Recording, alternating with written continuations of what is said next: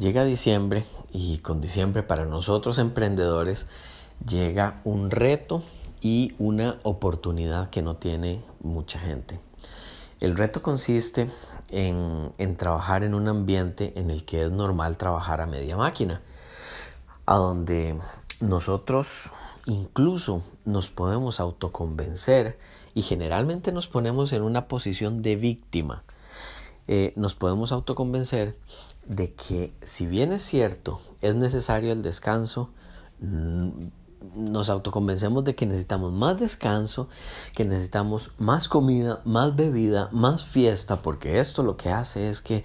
eh, nos da un equilibrio en nuestras vidas. Y lo que a mí me, me, preocupa es que a veces uno toma una posición de víctima, que ahí es donde está el problema. Entonces uno se empieza a autoconvencer y se pone en una posición en la que uno mismo se empieza a defender de las ganas de trabajar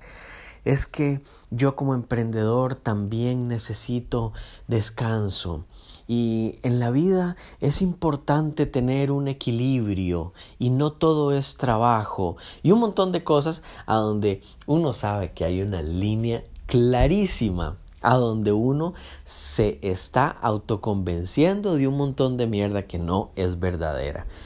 Y el peligro es que como el resto del ambiente está también a media máquina, es muy fácil caer en esa normalidad de diciembre, entre comillas, a donde estamos desaprovechando una oportunidad que es grandísima para nosotros emprendedores.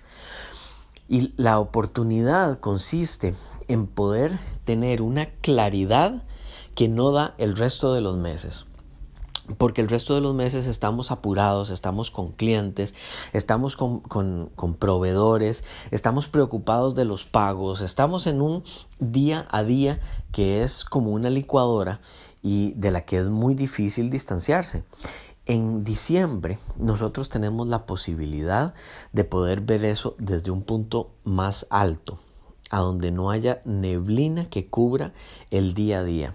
y tenemos entonces la oportunidad de poder hacer una evaluación del año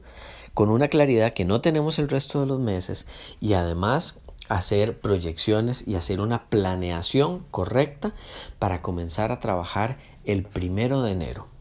No el 15 de enero ni el 20 de enero, sino el primero de enero ya estar al pie del cañón tratando de que el próximo año sea muchísimo mejor que este.